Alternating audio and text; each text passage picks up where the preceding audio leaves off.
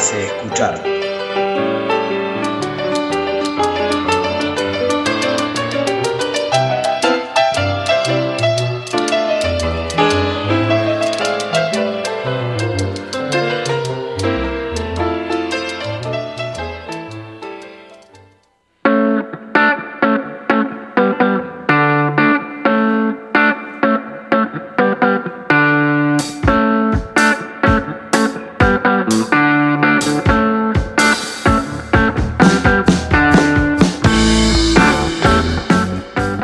Tal? Bienvenidos y bienvenidas a un nuevo programa de Sector 5 TV Radio. Querido compañero, amigo Marco Cristiani, ¿cómo anda usted en un nuevo programa? ¿Qué número de programa es este, Marco? Hola, hola, hola, querido José, ¿cómo estás, compañero? Saludamos a toda la audiencia. Programa número 11, el anteúltimo de este año. Bien, ya falta muy poquito para que termine el año. Se va a extrañar mucho esto de estar haciendo radio en el sector 5 TV Radio. Pero ¿sabés lo bueno? Que el año que viene seguramente lo vamos a hacer en directo desde las escuelas. Si todo sale como está previsto del tema de que la vacuna funcione y que podamos ir poco a poco ir recuperando la normalidad, la nueva normalidad este, vamos a poder transmitir en directo desde las escuelas y eso va a estar muy, muy, más que bueno, como dicen, eh, como se dice, viste, en los dibujitos, más que buenísimo.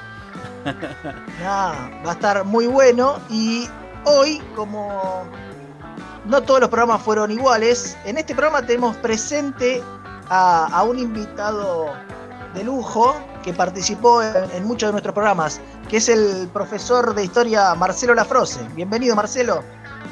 Hola, buenas tardes, José. Hola, buenas tardes, Marco. ¿Cómo están ustedes? Nuevamente, gracias por la invitación.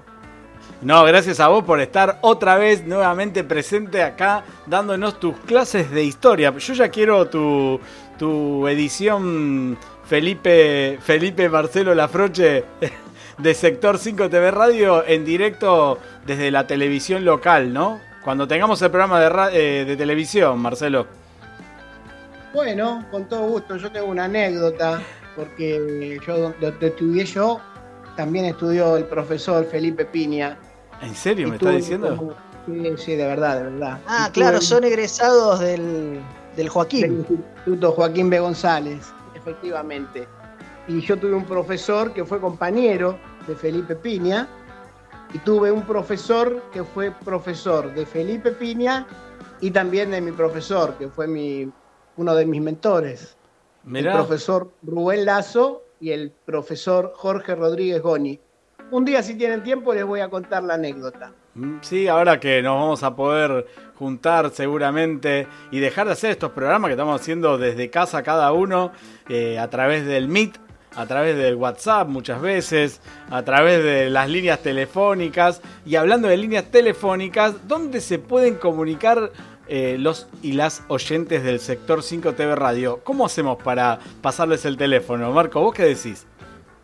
Y le pedimos a Gladys que nos diga el teléfono, ¿te parece? A ver, Gladys, ¿nos pasás el teléfono de Sector 5 TV Radio?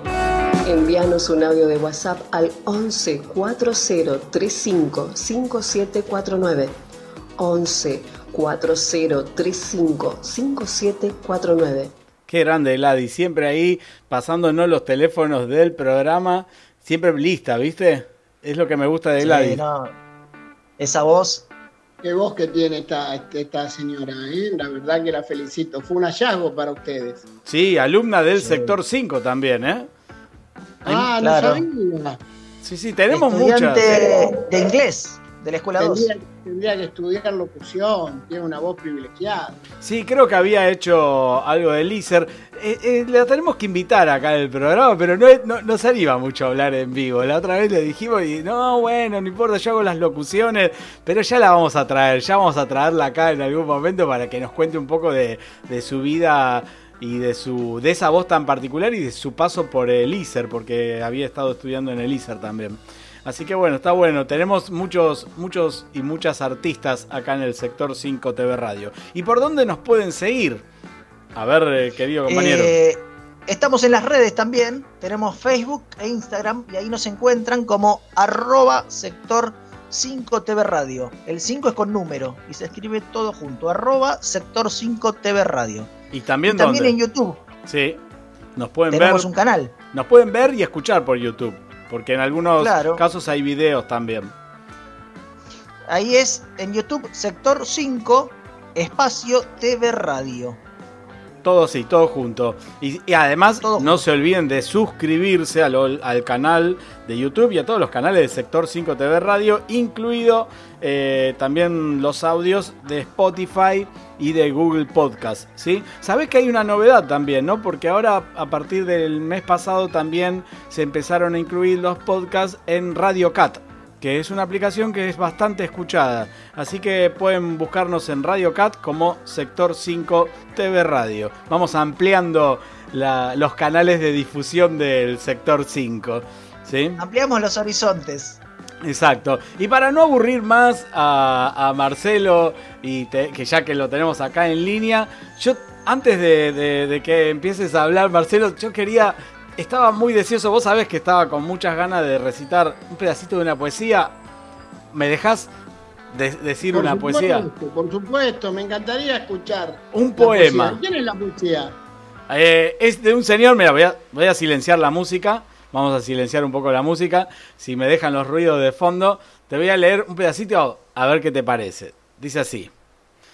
Eh, ah, aclaro una cosa, que muchas de estas frases, de, de estas partes de las poesías, estos, fragmentos de, poemas, los tenía pegados en el jardín de la casa de mi abuelo en la pared, ¿sí? Y seleccioné estos dos porque me hace acordar mucho a esa niñez en San Pedro, ¿sí?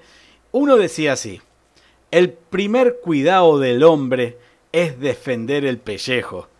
Llévate de mi consejo, fíjate bien en lo que hablo. El diablo sabe por diablo, pero más sabe por viejo. ¿Qué te ah, parece?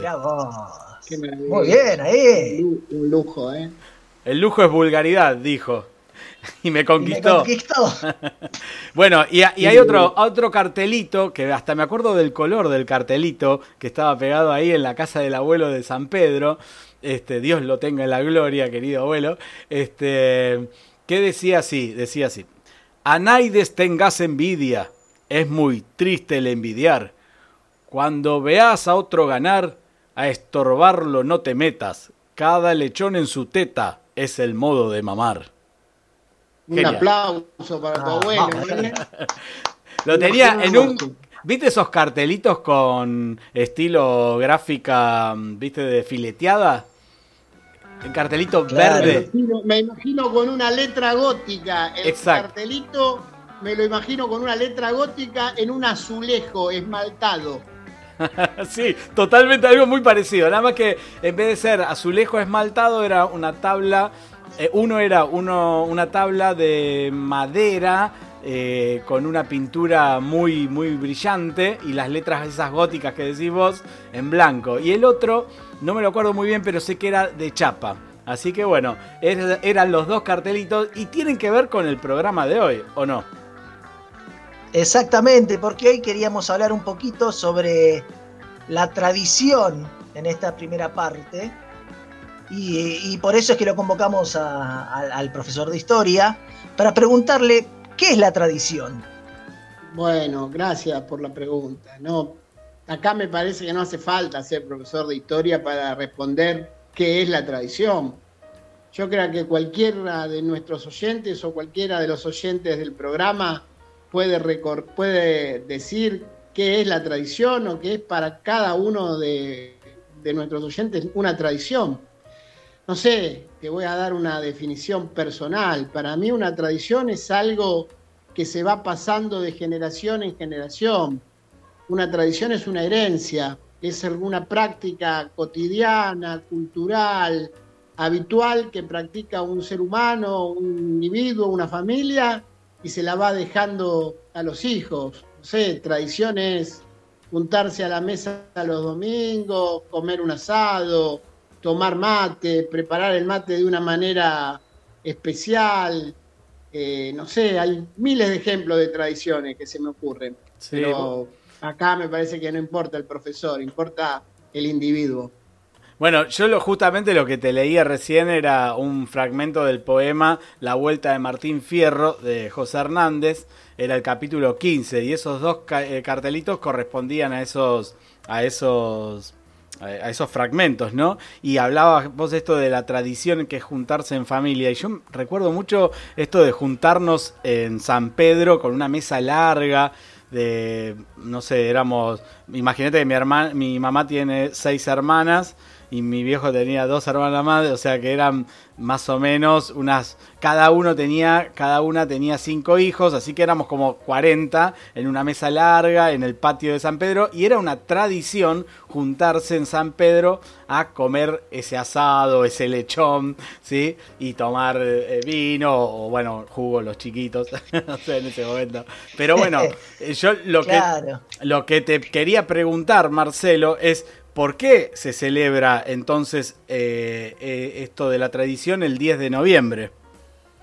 Bueno, como vos bien dijiste, tiene que ver con José Hernández, con su obra máxima, ¿no? Con el ícono de la literatura gauchesca que fue el, José el Martín Fierro. El Martín Fierro que relata la vida de un gaucho que es conchavado para, para la guerra y bueno, los, las vicisitudes, cuando se va, cuando deja su tapera, cuando vuelve a su rancho, cómo encuentra a su esposa, los hijos. Es una, obra literaria, tengo entendida, no sé cuántos idiomas se ha traducido, es una obra literaria maravillosa y es, bueno, nuestro, nuestro libro embajador, podríamos decir. Sí. Creo que tiene que ver con eso el Día de la Tradición en nuestro país. Sí. Vos sabés que la palabra tradición, la palabra tradición deriva del latín tradere y quiere decir donación o legado. Así que más que nunca es el legado, por este ejemplo, eh, de lo que decíamos recién, de, lo que te deja la familia o los amigos en este caso. Puede ser amigos, familias, ¿no? Claro, en base a lo que vos contabas recién de, de tu recuerdo de infancia, de tu tradición, con, Marcelo nosotros tenemos una, tradición que este año se vio truncada, pero que es los primeros de mayo juntarnos a comer asado. Eh, sí, sí, creo que vos en algún programa ya lo... creo que lo hemos dicho. Creo que, y también tenemos una que es juntarnos el Día del Maestro, tenemos varias así con nuestras familias. Y tenemos con Pepe una tradición pendiente, perdón la audiencia, que los voy a chavar. Pepe es un gran dinero de calzones y de pizzas. Pero nunca tuvimos el gusto de probar sus pizzas y sus calzones. Y bueno, justo, justo que decías, Marcelo, esto de la tradición, tendríamos que instaurar la tradición de juntarnos a comer pizza. Y ahí esa secuencia repetida de, de juntadas se transformaría en una tradición, justamente, ¿no? Efectivamente, efectivamente. Esa repetición de esa secuencia sería la tradición. Y de disfrute. la tradición la manera, la manera de hacer la pizza, la manera de amasarla, los ingredientes, las variedades. Este, yo creo que la tradición excede a José Hernández y excede al Martín Fierro. Yo creo que cada uno de nosotros puede tener su tradición. Cada familia tiene la tradición y el otro día escuchaba, no recuerdo dónde, no sé si era un periodista en la televisión, que decía, la tía hacía la comida de determinada manera y la tía no está más. Uy, ¿ahora quién la sucede a la tía? Y todos preguntan, ¿cómo hacía la tía la, la, receta? ¿Qué le ponía? ¿Qué le agregaba? ¿Qué ingrediente faltaba? Así que bueno, cada familia debe atesorar, cada individuo debe atesorar en su corazón y en su mente esos recuerdos para transmitirlos e ir cotidianamente mejorando la tradición. Sí, vos sabés que esto que decís de de la tradición, por ejemplo, esto que contaba de, mi abuelo, mucho se perdió al fallecer mi abuelo y al fallecer mi papá. O sea, porque eran como, viste, las, los, cabeceras de esta tradición de juntarse y de charlar. Así que bueno, es como, claro. qué loco esto de cuando la familia pierde un integrante muy importante, digamos, o alguien que, que genera este espacio de, de encuentro, se pierde un poco estas tradiciones, ¿no? Eh, si yo estaba acordándome recién, vos nombraste a tu abuelo, yo me acordaba de, mi abuela Augusta, que hacía un postre eh, y que, ¿sabés que Hacía, falleció mi abuela y lo dejé de comer. Y lo volví a probar en un, en un bolichito ahí en, el barrio de Boedo, en Independencia y Masa. Eh, y, probar ese postre me, me, hizo ponerme a llorar. El mozo me miraba y no entendía nada. Le dije, ¿sabes lo que pasa? Está tan rico como el que hacía mi abuela. Eh, pero te pasó como, ¿viste la escena de Ratatouille, de la película Ratatouille? Que va el el crítico de comidas y le hace recordar a su niñez un plato de comida y eso es lo que a él lo, hace catalogar a esa comida como algo excelente, digamos, un, plato muy bien servido. Eh, qué loco, ¿no? Porque también puede ser un olor, un gusto. O sea, la tradición puede, puede ser la juntada, el olor, el gusto, la, música, una frase. Si me permiten que los quiero interrumpir, para mí hay un olor característico de la escuela que ya no se, no se huele más. Mm. En mi escuela primaria pasaban acerrín con querosén por los pasillos. Sí, totalmente. no sé si ustedes tienen ese olor en la, memoria emotiva. Sí, sí, y lo asocias a, ese, a, que está limpio. Y sí, pasar el acerrín y el ruido del escobillón cuando llegaba a la punta y el, portero en esa época este, sacudía el escobillón de costado contra el piso y se caía el excedente. El golpe de madera contra el mosaico, sí. Efectivamente, eso para mí es una tradición también, que no tenga que ver con lo cultural, con, con un libro, pero ese, ese olor, ese, ese momento y ese espacio de estar en el aula con la puerta abierta y sentir pasar al portero este, con el azarrín con querosén, yo creo que ya debe estar prohibido porque no, no sé ni dónde venden querosén. no, me, hiciste, acordar a Coquito, el casero del Normal 8. Claro, claro, me imagino. Me imagino que cada uno de los que nos está escuchando este, le evoca una tradición. Este, me parece, qué sé yo, no, no los quiero distraer.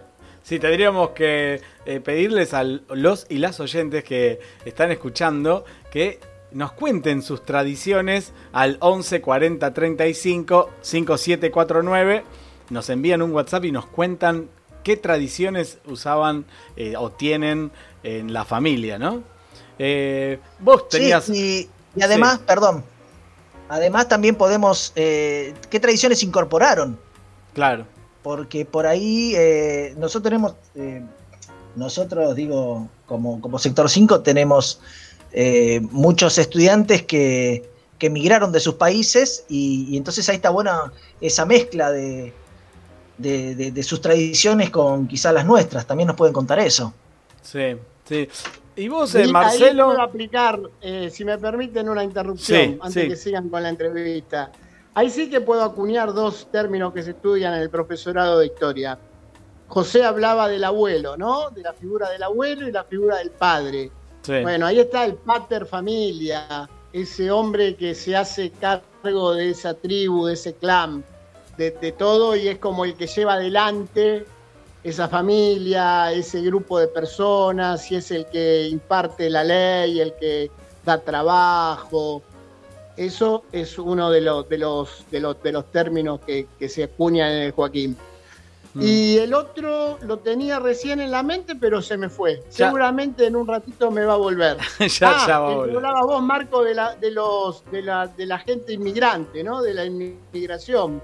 Ese fenómeno del sincretismo, de, adaptar una, una idea al, a, lo, a lo nuestro, lo autóctono por ejemplo, el reemplazo de una comida, desconozco las tradiciones de, de nuestro universo de estudiantes, pero bueno, adaptar un plato con lo que tenemos acá, cambiar un ingrediente y hacerlo de manera casera, qué sé yo. Esto como la receta del locro, como la receta de la carbonada.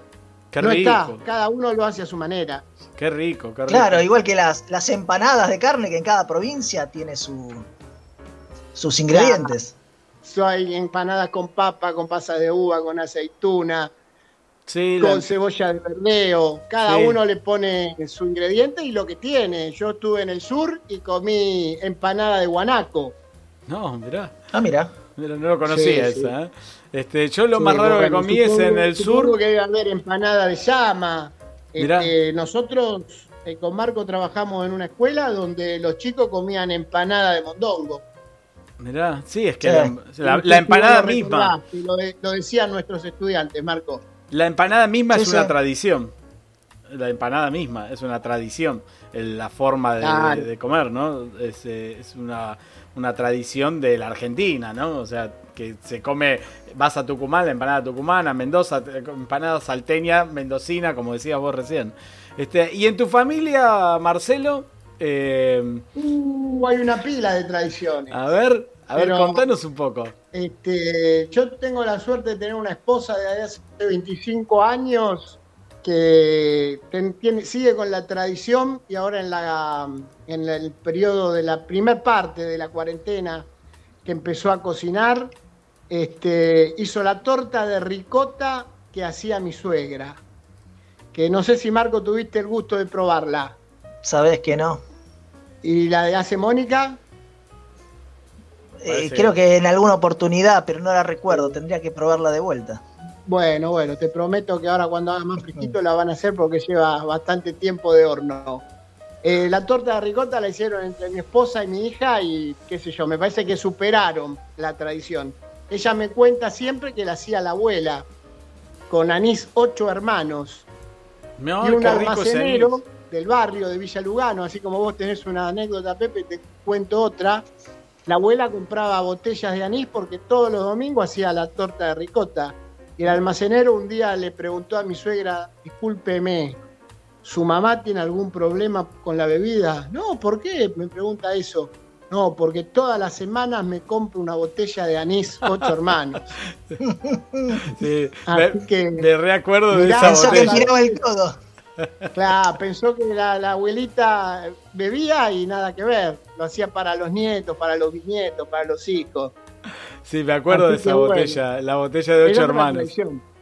Sí, el, el, Legui también me acuerdo, era otra tradición de los, de los sábados, eh, viendo, ¿cómo se llamaba? este Rómulo y Remo, eh, las películas. Función privada. Función privada. Función privada. Me acuerdo que mi vieja y mi viejo se juntaban eh, a la noche, se sentaban y nos mandaban a dormir y se llevaban su copita de ocho hermanos o de Legui y, y miraban este.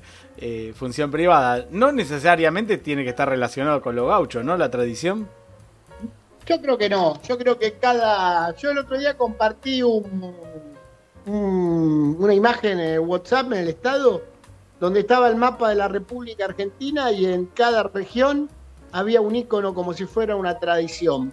Este, yo quiero, creo que tiene que ver con cosas chiquitas, no mm. tiene que ver con cosas grandes, no tiene que ver con, con la grandilocuencia, con la opulencia, sino tiene que ver con esos recuerdos que uno atesora y que se los deja a los hijos, a los nietos, que los va pasando de generación en generación algo que te dieron a vos y algo que vos le vas a dar a los que te suceden. Yo creo que es eso la tradición. Sí. No, no, no aspiro a una definición.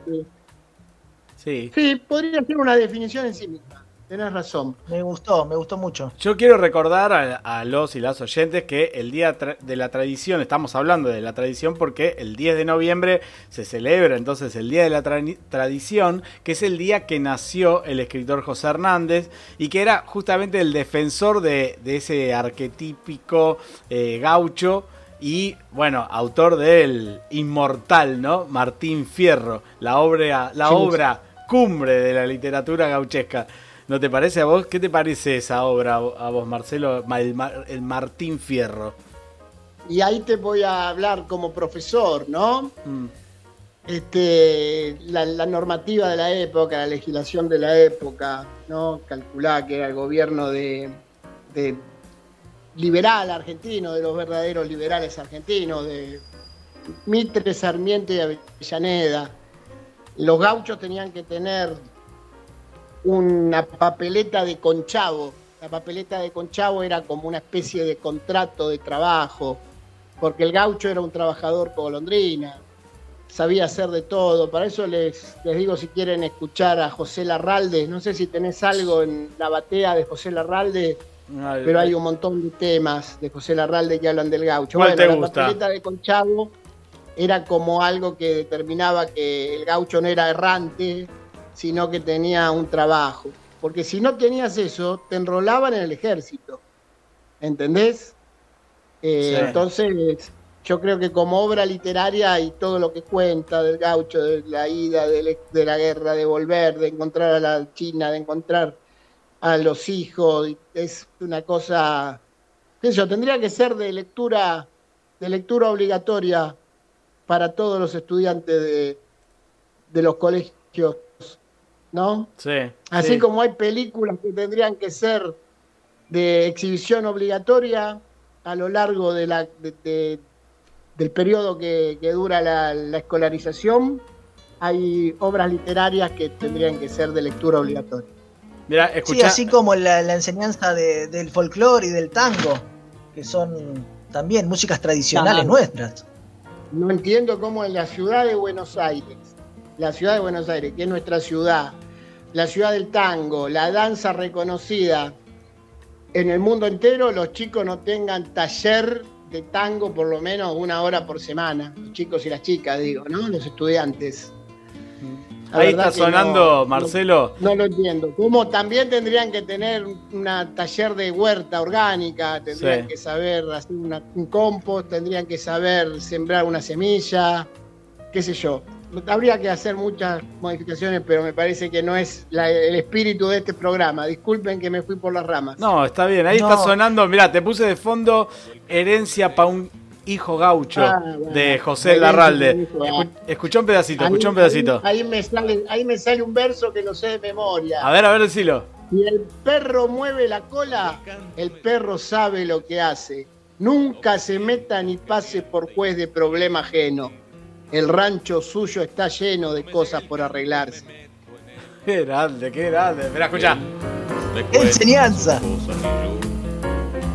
Y yo también. Cuando me llega el canto le doy mi voz, porque quiero a esta tierra que me ha dado, que me ha Dios. dado Dios.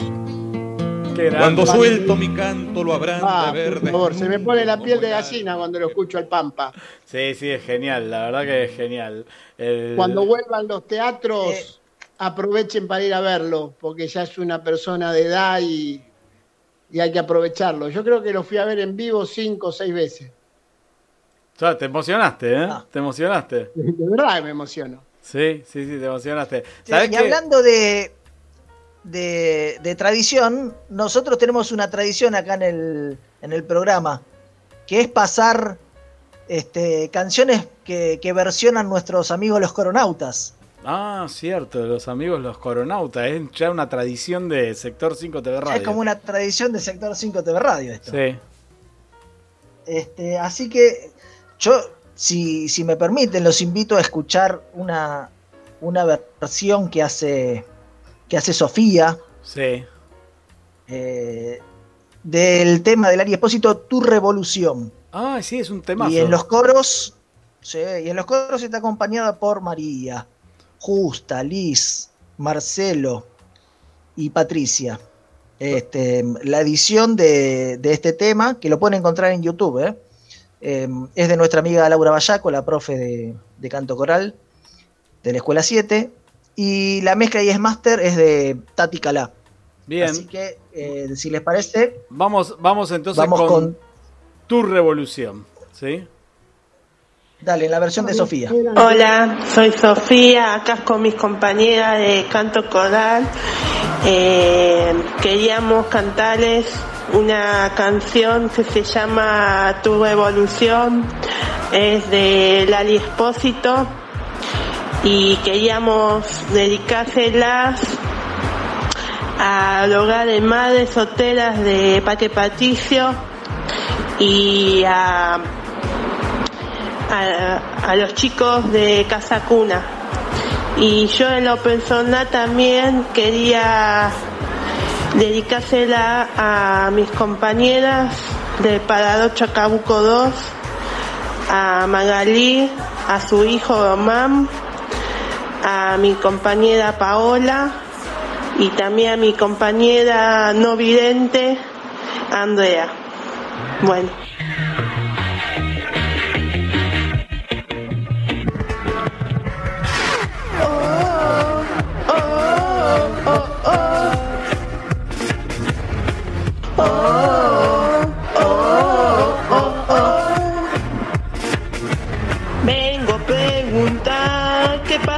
del mundo.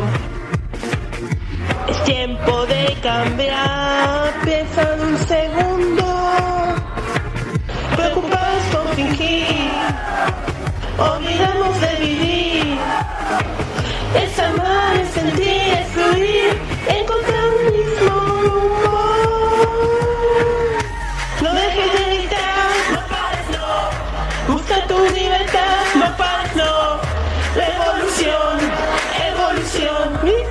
真的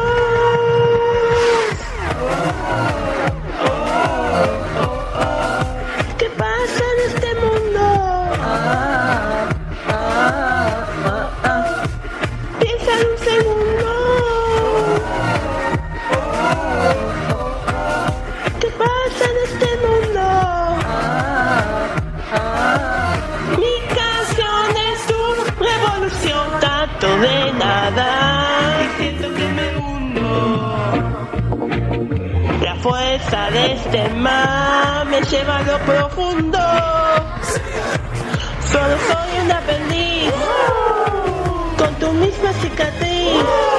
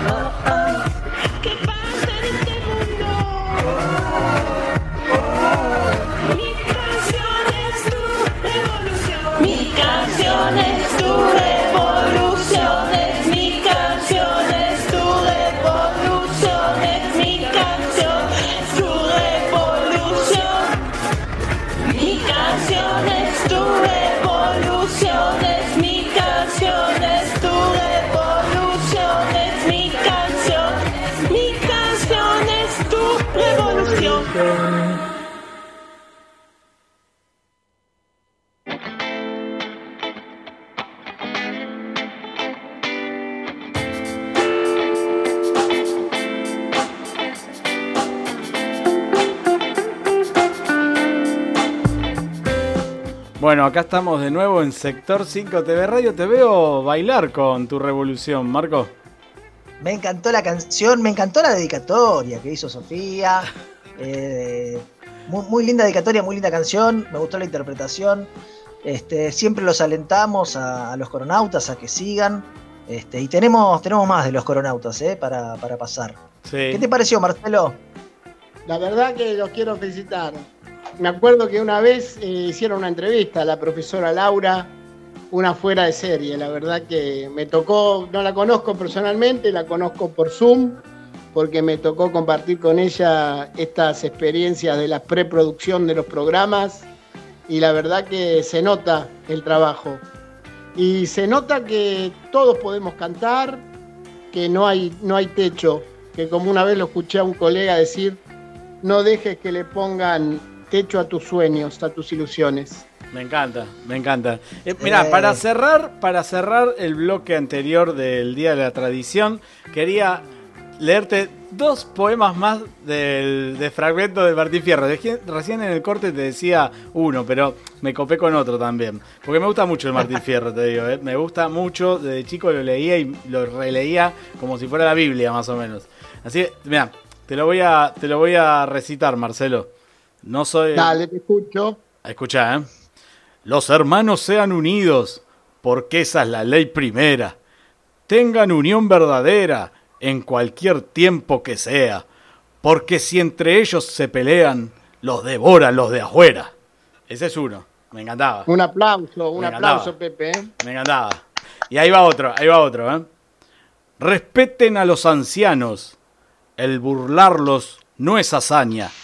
Si andan entre gente extraña, deben ser muy precavidos, pues por igual es tenido que con malos se acompaña.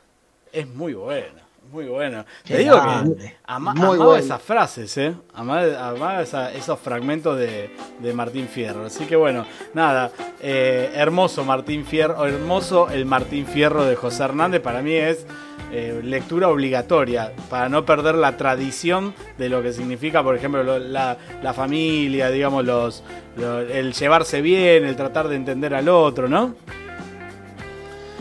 poco eso. Sí, yo, la verdad que... Yo creo que te estás metiendo en camisa de once varas. Sí, sí, sí. No me quiero meter más porque si no me van a tirar con algo. Claro, claro. Yo creo que, yo creo que, las tradiciones, si bien es cierto que hay que conservarlas, este, hay cosas macro, hay cosas más grandes que, van, se van modificando. Bueno, este, así que yo te diría que pasemos al tema siguiente. Que, no, es, que no es fácil, ¿eh? que no es fácil tampoco. Porque, ¿qué es, Marco, el, tema que viene? ¿Cuál sería? El tema que viene es hablar sobre la soberanía. Vos recién nombrabas que eh, pasaba el día, día, de la Tradición el 10 de, noviembre. Y también celebramos este, en noviembre el Día de la Soberanía Nacional. Y bueno, preguntarle acá al profe, ¿qué es la soberanía? Bueno, esta, esta me parece que es más, más histórica, que es la soberanía. La otra también era histórica, pero ¿qué es la soberanía? Me parece que la soberanía tiene que ver con la potestad que tiene, justo me cayó un mensaje. La soberanía tiene que ver con la potestad que tiene un Estado sobre una determinada, sobre un determinado territorio. Parece que lo que apunta es a la, a la soberanía territorial, esto que tiene que ver con el Día de la Soberanía, porque su antecedente es el combate de la vuelta de obligado, que si bien tiene connotaciones económicas, connotaciones políticas y connotaciones militares y connotaciones de problema de límites y connotaciones de política internacional, tiene que ver de qué manera se, se defendió la Confederación Argentina de la flota anglo-francesa. Si quieren, más adelante me preguntan, ¿no? Mm. Mira, justamente vuelta obligado queda de cerca de San Pedro. claro, está ahí el monumento. La vuelta de obligado, el río Paraná hace, se hace angostito en una parte de su recorrido y pega una vuelta. Como yo siempre le digo a, a los chicos y a las chicas y a los estudiantes, si tienen oportunidad de recorrer la ciudad, acá tenemos una vuelta en el barrio de La Boca, y que en nuestro sector, a pasitos de nuestro sector, está la vuelta de Rocha. Sí. Y a continuación de la vuelta de Rocha, una que no es muy conocida, que no, es tan, no tiene tanta publicidad, como la vuelta de Badaraco. Si ustedes lo pueden hacer caminando, cuando salen de caminito, pegan la vuelta por la vuelta de Rocha y frente a lo que es la escuela Benito Quinquela Martín y el hospital odontológico, ven la vuelta de Rocha y la vuelta de Badaraco, como el río, el riachuelo, río, no, no me gusta decir riachuelo, el río hace una vuelta antes de desembocar en el río de la Plata. Mm. Bueno, y si tienen eh, oportunidad de ir a San Pedro, porque siempre cuando yo digo que soy de San Pedro, siempre te dicen, ah, el lugar de las naranjas. Más allá de las naranjas, si te vas 10 kilómetros más allá de San Pedro está la Vuelta de Obligado y justo en el lugar donde se llevó a cabo esa batalla que vos acabas de nombrar está el monumento eh, en conmemoración a a los caídos en esa batalla de la Vuelta de Obligado, que no fueron pocos. ¿sí? No, no, no fueron pocos y no sé si lo dije acá en otro programa, el, el gobierno de la, de, la, de la presidenta Cristina Fernández hizo todo un estudio arqueológico de la zona y se encontraron balas, se encontraron Mm. eh, restos de botellas, se encontró mampostería, se encontraron platos, se encontraron utensilios del campamento Sí. ahí en la vuelta obligado. Sí. Eso calcula que fue en 1845, Sí. casi 200 años atrás, 170 y pico de años para atrás. No Sí. soy bueno para la matemática. Bien, y cada 20 de noviembre entonces se celebra esa, esa fecha de, de la soberanía, ¿no? Eh, Efectivamente, están las, se encontraron cadenas también porque el general Mansilla, que era el padre de Lucio Mansilla, el autor de Una excursión a los indios ranqueles, Mm. Que también debería ser un libro de lectura obligatoria a lo largo del trayecto escolar. Es un libro muy lindo, Una excursión a los indios ranqueles. Lucio Mansilla, el papá de Lucio Mansilla, fue el que estuvo a cargo de la defensa de la, de la flota an- anglo-francesa. Yo les quiero decir, muchachos, que Sí. el general Mansilla solamente tenía un barco. Al barco lo ató con cadenas de orilla a orilla de la, de la costa Sí. y impidió que pasaran los buques. Va, no impidió, porque al Oh. final la flota anglo-francesa pasó, Mm. pero por lo menos ralentizó eh, el paso de la flota. Y quiero destacar que la flota no contaba con veleros, ya contaba con barcos a vapor. Ah, Lo ya. que hacía, ah, eso es un dato que Sí. muy poca gente lo, Yo no lo lo- sabía. Claro, viste, mucha gente no lo sabe, mucha gente no lo cuenta. Mm. O sea que hoy en día diríamos, tecnológicamente lo superaba, además de superarlo en, de- en cantidad, porque eran 90 barcos mercantes, 20 de guerra. Wow. Y si tienen la posibilidad, escuchen Alberto Merlo, que tiene una canción que habla de la vuelta de obligado, que fue una canción con la cual aprobé una materia del profesorado. mira, mira qué loco. Este, y Marcelo, ¿a qué nos referimos cuando hablamos de soberanía argentina? Te estoy metiendo en una camisa de 11 varas. Claro, yo creo que ya te la respondí. La soberanía argentina tiene que ver con, digamos, la defensa de nuestro territorio, la integración de nuestro territorio.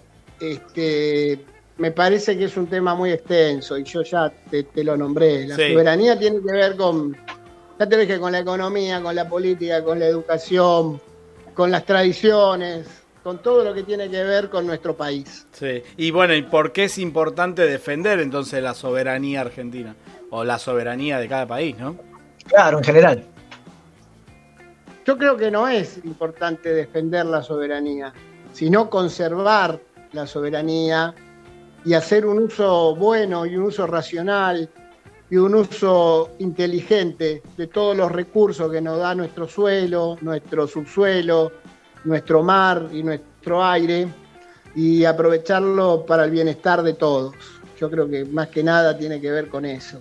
Claro, no, La- no la por pelear por un pedacito de tierra cada uno, sino tener una visión más abierta de la soberanía. Pero bueno, es un tema de que es una debate, te digo. más macro. Yo- sí, sí, sí, yo creo que es una cuestión más macro. Me parece que esta pregunta me sorprende, no, no estaba preparado. Para esta Pero pregunta.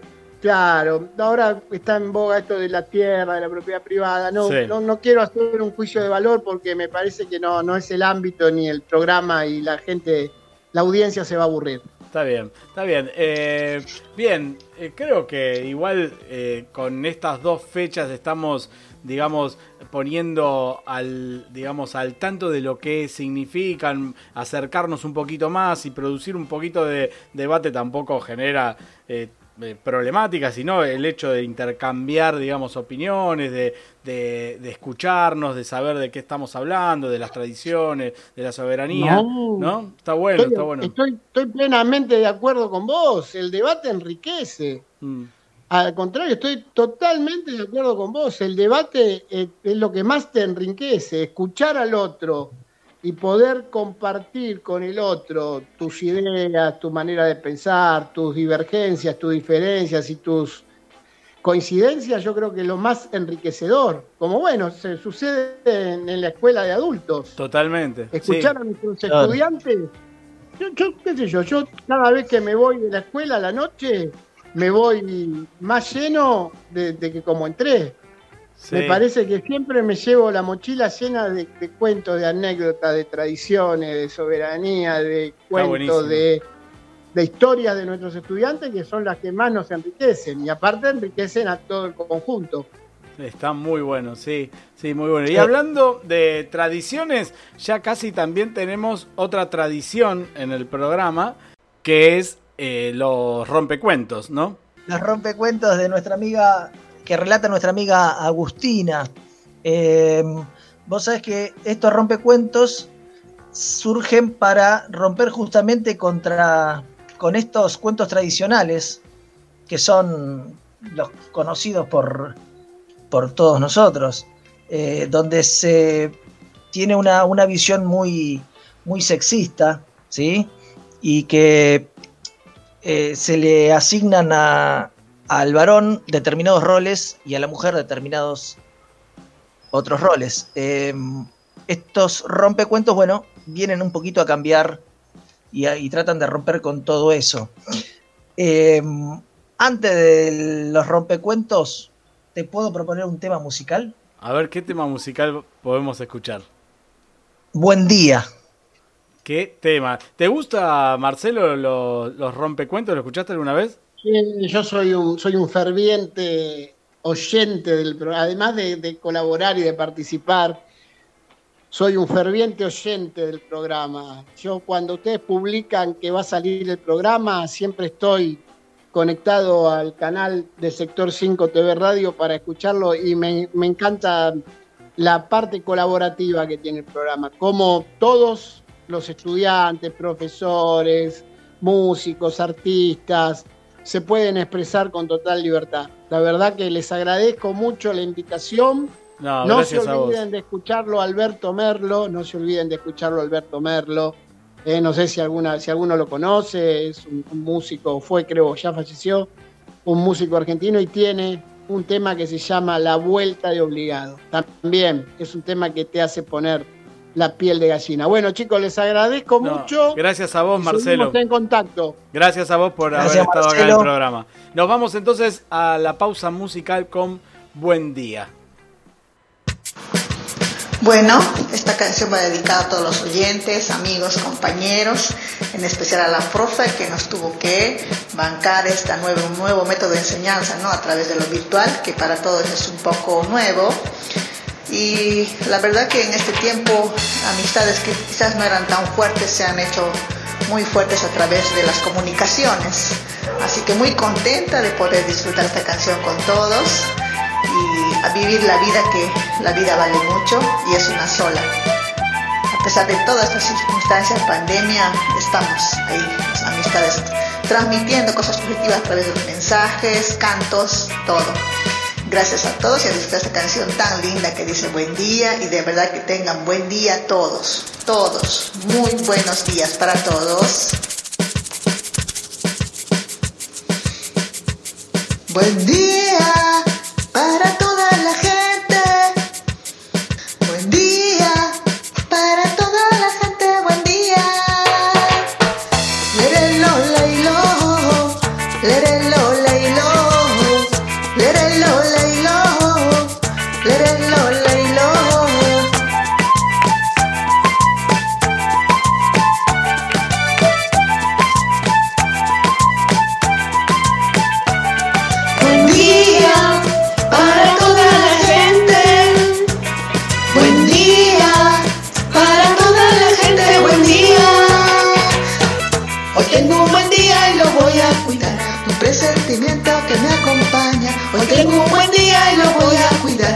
Un presentimiento que me acompaña. Tengo una rumba en mí que amarra los versos de mi esperanza. Tengo una rumba en mí que amarra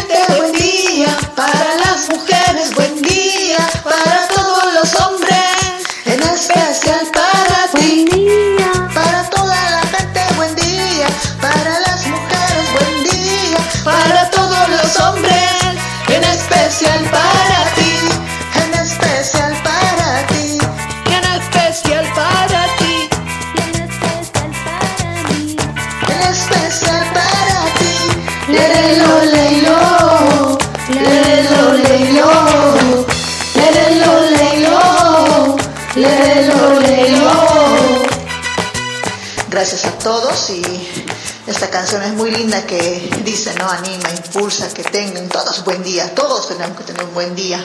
La vida es pasajera, es hermosa, hay que vivirlo. Deseando a todos buen día, que de verdad que tengan un hermoso día cada día. Buen día. Buenas tardes. Aquí comienza Tarde de Cuentos, o mejor dicho, de Rompecuentos. Y hoy les traigo El Lobito Caperucito. Lobito era muy coqueto, le encantaba llevar el pelo muy suave y brillante. Iba siempre a lavarse las patitas en el agua fresca del río para tener las uñas bonitas y siempre llevaba la cola esponjosa, porque después de bañarse la dejaba secar al sol. Lobito vivía con su madre y su padre en una bonita cabaña hecha de troncos de madera. Su abuela era leñadora. Había regalado a la mamá de Lobito las mejores maderas para hacer su casita y que entre toda la familia la habían construido. El abuelo de Lobito era modisto y un día, por su cumpleaños, le regaló a su nieto una capa para los días de frío y lluvia, pues el bosque era un lugar muy frío y lluvioso. La capa era algo llamativa y ridícula, con una caperuza roja para protegerse de la lluvia. Pero como el abuelo le había regalado la capa con mucha ilusión, el bueno de Lobito Caperucito se lo agradeció con mucho cariño e incluso prometió llevarla todos los días para protegerse del viento y de la lluvia. Desde aquel día en que Lobito estrenó su caperuza roja, las criaturas del bosque comenzaron a apodarle Lobito Caperucito. Y comenzó también a ser el blanco de burlas de todos los animales. Lobito era el más dulce y suave y educado cachorro que se pudiera imaginar, y por ello los otros lobenos solían rechazarlo a la hora de jugar, y se burlaban de él cuando se dirigía con su cestita a llevar el almuerzo a su abuelita. Mientras Lobito caminaba, solían decirle en tono de burla, Lobito Caperucito, pareces un semáforo en rojo. Cabeza de tomate, pareces una fresita. Presumido. Y le gritaban, Lobito, Lobito Caperucito, menudo nombre. Un lobo debería llamarse aullador, peludo, dientes afilados. Vaya nombre tan ridículo. Lobito Caperucito. Pero Lobito era muy simpático con todo el mundo y aunque los otros lobenos no querían jugar con él, el resto de las criaturas del bosque se reunían todas las tardes para jugar en su casa o en su jardín.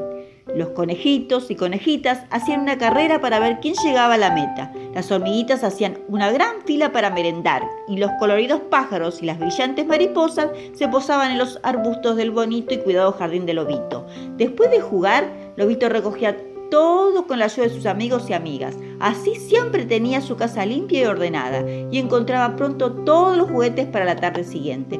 Todo parecía perfecto hasta que un día... Los animalitos escucharon ruidos, pasos extraños. Todos y todas se asustaron mucho, muchísimo, porque la tierra empezó a temblar. De pronto, en el bosque apareció una manada de lobas y lobos. La suciedad y la maldad eran sus principales características. Llegaron, rodearon la casa de Lobito. La jefa del grupo parecía ser una lobesna muy grandota que dijo: ¡Eh! ¡Tú, lobo presumido! Lobito estaba tan pálido del susto que parecía que iba, se iba a desmayar. ¿Tú no sabes que los lobos y las lobas no somos tan limpios? ¿No sabes que vivimos en cuevas y que no usamos cubiertos para comer? Los lobos y las lobas que rodeaban la casa empezaron a reírse, a revolcarse por el suelo. Todas las amistades de Lobito Caperucito salieron corriendo a esconderse y este se quedó allí, como una estatua de piedra, sin saber qué hacer. La manada destrozó todo lo que vio, pisó flores, se comió la merienda, con las manos tiró los juguetes al suelo, se ensució toda la casa con tierra y hojas secas. Cuando las lobas y los lobos se cansaron, se fueron a su cueva a dormir, en el suelo frío y húmedo, pero con el estómago lleno. Lobito se puso a llorar. No podía creer lo que había pasado. Su casa estaba hecha un desastre y sus amigos y amigas se habían ido, atemorizados y aterrorizados. Corrió hasta la casa de su abuela para contarle lo que había pasado. La abuela loba era una anciana muy sabia, le había enseñado a ser limpio y ordenado, pero no solo eso, sino que también le había enseñado a ser amigo de cualquier ser que viviera en el bosque. Cuando le contó lo sucedido, la abuela empezó a pensar en un plan. La manada vivía en una cueva fría y húmeda y dormían en, en el duro suelo. La manada de los lobos y lobas vivía en una cueva sumamente fría y húmeda y dormía en el duro suelo. Entonces su cueva estaba sucia y maloliente, que nadie se atrevía a acercarse a su hogar, con lo que apenas tenían amistades y por eso la antipatía y la soledad era su atributo principal. La abuela le propuso a Lobito que invitase a aquel grupo a una fiesta de cumpleaños y que ella le ayudaría a prepararla. Lobito se echó las manos a la cabeza y le dijo a su abuela, pero sí, solo saben hacer maldad y suciedad. No nos van a dejar jugar. Además, no quiero que destrocen de nuevo mi casa y asusten a mis amigos y amigas. La abuela, que era muy lista, le dijo a Lobito que no se hiciera problema, que ella sabría solucionar el tema y todo saldría bien. Lobito le hizo caso y les mandó una invitación preciosa donde ponía están invitados a una fiesta en la casa de Lobito.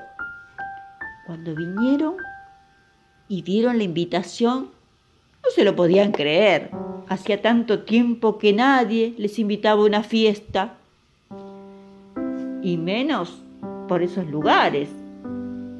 El nerviosismo y la alegría se la adueñaron de sus corazones. Fueron a casa del lobito y cuando vieron todos los globos de colores y las mesas llenas de bocadillos y golosinas y una tarta gigante de chocolate y, y una piñata llena de regalos y dulces, no se lo podían creer. Los conejos y las conejas se habían puesto collares de flores, los erizos se habían puesto peinados los pelos de punta. Todos tenían lazos preciosos en sus cabezas, las ardillas llevaban una pajarita y Lobito se había puesto más guapo que nunca. Al lado de la gran piñata había un cartel que decía, os damos la bienvenida a vuestra fiesta de cumpleaños, lobos y lobas del bosque. Cuando los lobos y las lobas leyeron el cartel, empezaron a llorar y a llorar de la emoción, porque hacía mucho tiempo que nadie les invitaba a una fiesta, hacía mucho tiempo que nadie quería jugar con la manada. Se miraron y les dio vergüenza su suciedad y sus harapos, así que Lobito les invitó a bañarse y arreglarse en su casa para poder disfrutar de la fiesta que habían celebrado en su honor. Y así lo hicieron. Se acicalaron con tanto cuidado y tenían ese hermoso olor a bosque fresco que a nadie le importaba jugar con ellos y ellas. Lobito perdió el miedo a que estuvieran cerca. Los lobos y las lobas del bosque, para darle las gracias a Lobito, le prometieron que jamás volverían a portarse mal. Comprendieron que era más divertido ser amables que destrozar las cosas ajenas, porque así no solo te invitan a fiestas de cumpleaños, sino que además podrían jugar con muchos amigos y amigas y pasarlo genial. Y llegamos al fin de este cuento, que espero les haya gustado. Y por qué no, al final de los rompecuentos. Hasta la próxima.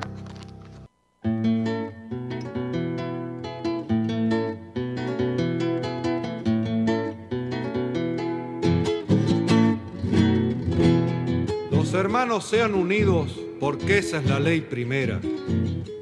Tengan unión verdadera en cualquier tiempo que sea, porque si entre ellos pelean, los devoran los de afuera. 90 buques mercantes, 20 de guerra, 20 de guerra. Ahí está sonando de fondo Alberto Merlo con la vuelta de obligado, la recomendación que nos dejaba Marcelo, que dio. Qué lindo.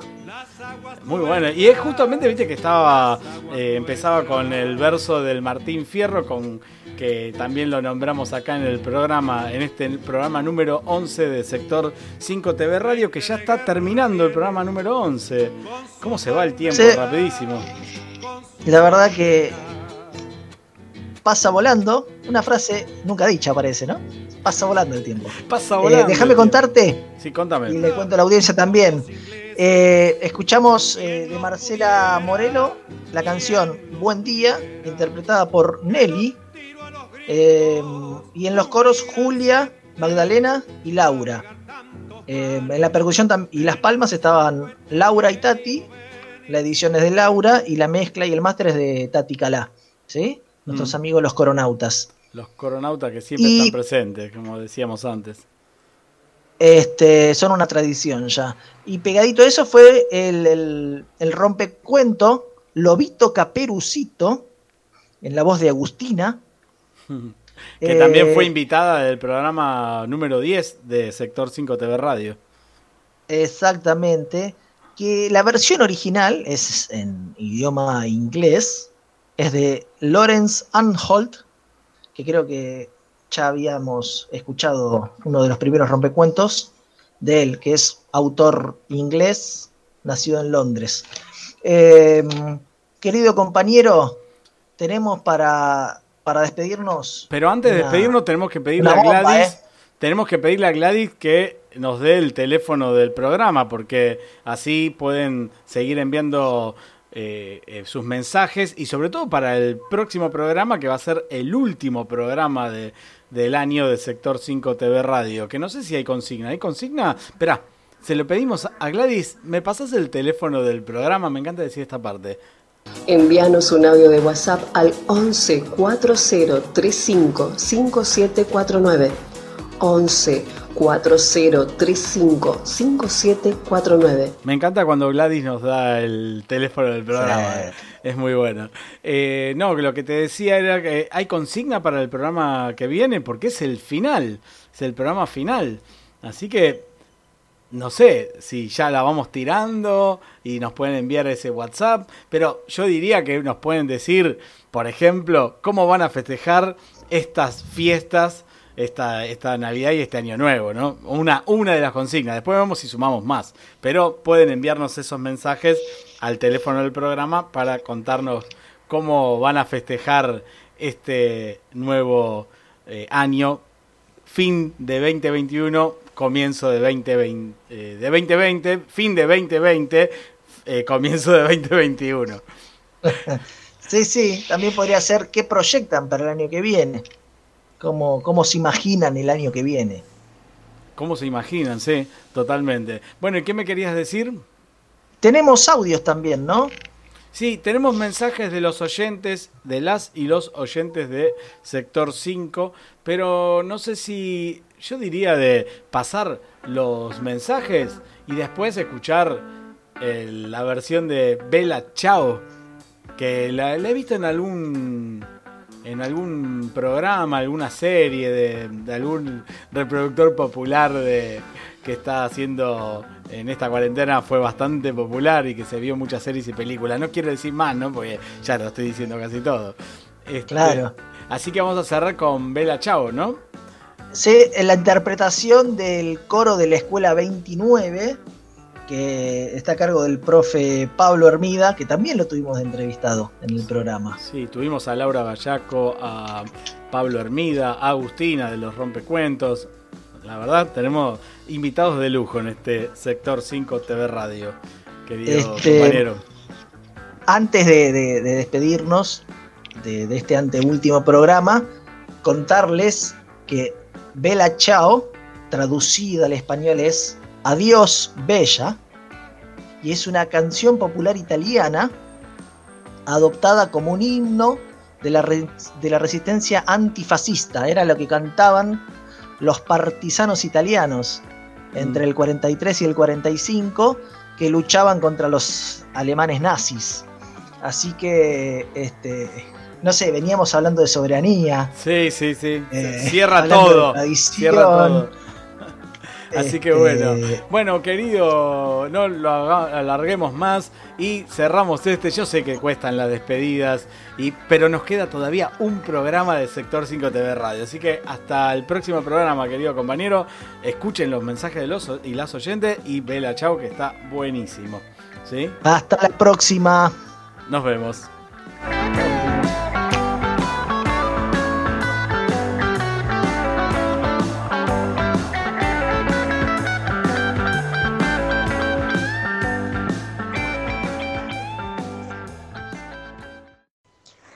¿Cómo están? Buenas tardes, me llamo Elizabeth, soy de Perú. Bueno, una de las tradiciones que, que lo tengo bien arraigado es, por ejemplo, cuando nosotros festejamos el Día de los Muertos o el Día de los Difuntos. Eh, nosotros eh, hacemos un altarcito y ahí ponemos la foto de nuestros difuntos y colocamos en la mesa una vela blanca, eh, un vasito con agua y los dulces que a ellos les gustaba comer en vida. También le ponemos este, eh, un plato de la comida favorita de, ellos. Em, yo siempre armo así en vasijitas todo de, de, de barro. Esto, ahí les armo todo lo que a ellos les gusta. Esa es una. Y después también tenemos eh, nuestra forma eh, de celebrar Navidad y Año Nuevo. Eh, diferente a aquí en Argentina.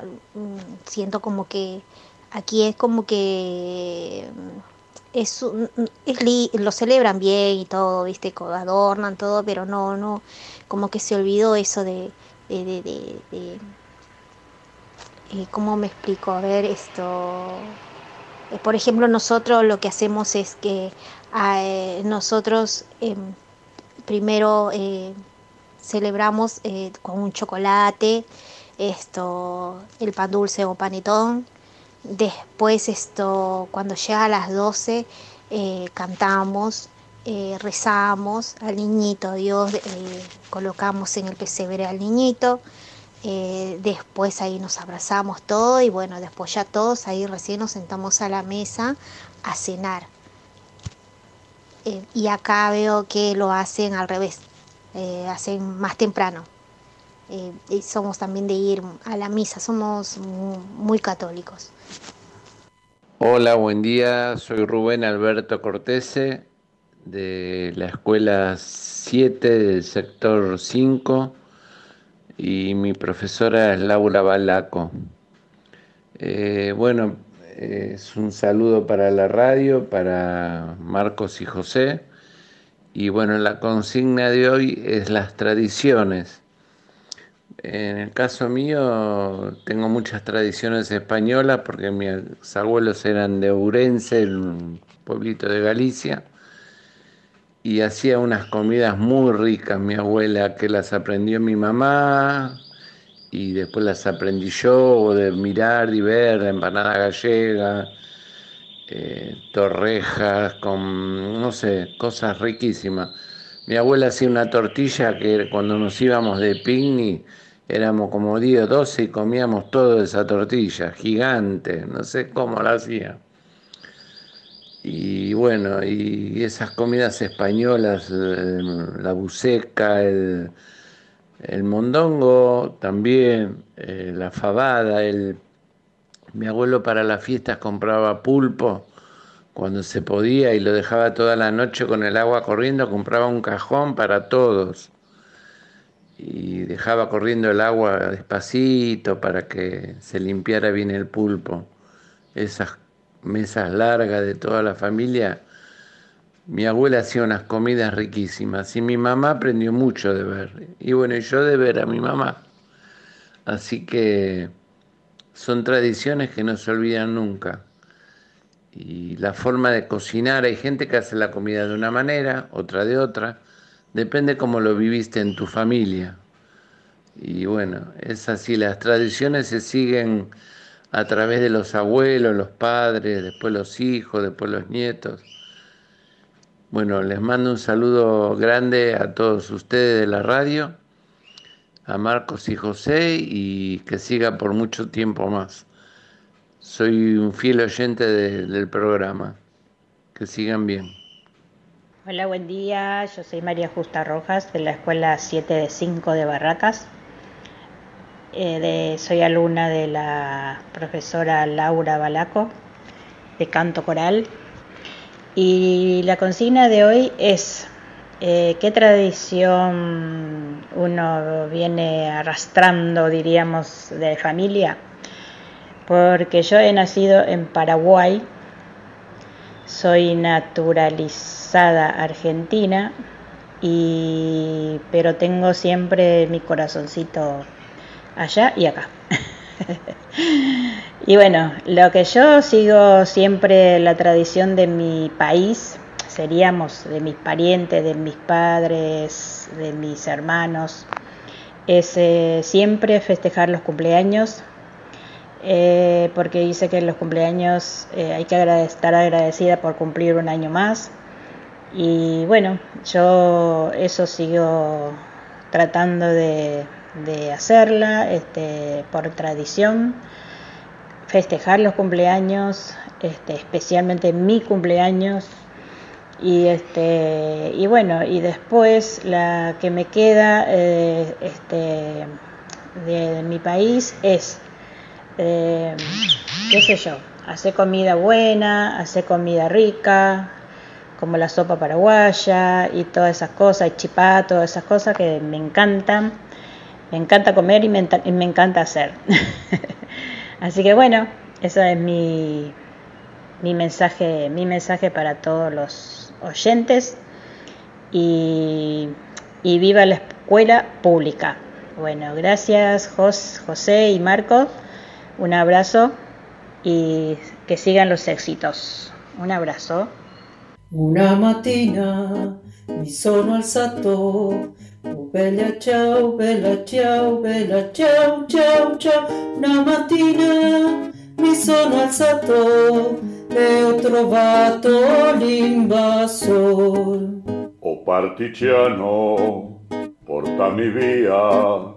Bella ciao, bella ciao, bella ciao, ciao, ciao, partigiano, portami via e mi sento di morire. E se io muoio da partigiano, oh vela ciao, vela ciao, vela ciao, ciao, ciao. E se io muoio da partigiano, tu mi devi seppellire. seppellire lassù in montagna. Oh bella ciao, bella ciao, bella ciao, ciao, ciao, e seppellire lassù in montagna sotto l'ombra di un bel fiore. Tutte le genti che passeranno, oh bella ciao, bella ciao, bella ciao, ciao, ciao. E le genti che passeranno mi diranno che bel fiore. Questo è il fiore di partigiano. Bella ciao, bella ciao, bella ciao, ciao, ciao. E questo è il fiore del partigiano morto per la libertà. E questo è il fiore del partigiano morto per la libertà.